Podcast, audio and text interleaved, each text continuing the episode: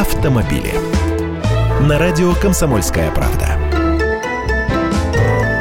Здравствуйте! Новый тревожный звоночек. Максимальную разрешенную скорость на трассах, проходящих через населенные пункты, будут снижать до 50 и даже до 30 км в час.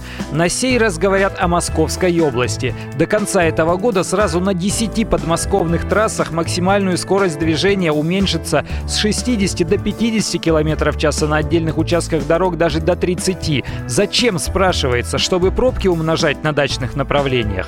По словам главного гаишника Подмосковья Виктора Кузнецова, такие меры смогут снизить число аварий с участием пешеходов в районах населенных пунктов. Сейчас такие ДТП составляют 35% от общего количества аварий на дорогах Подмосковья. Еще 45% это лобовые столкновения.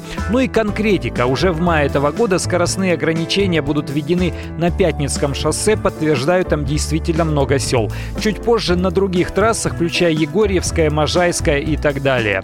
А вы знаете, что они введут, потому что правила переписывать тут не надо, достаточно просто знаки установить, ну и камеры, чтобы штрафовать.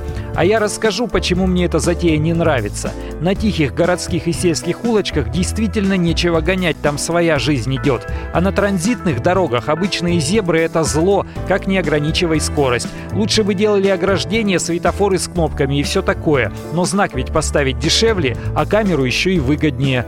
Я Андрей Гречаников, автоэксперт комсомольского «Комсомольской правды». С удовольствием общаюсь с вами в программе «Дави на газ» по будням в 8 утра по московскому времени. Автомобили.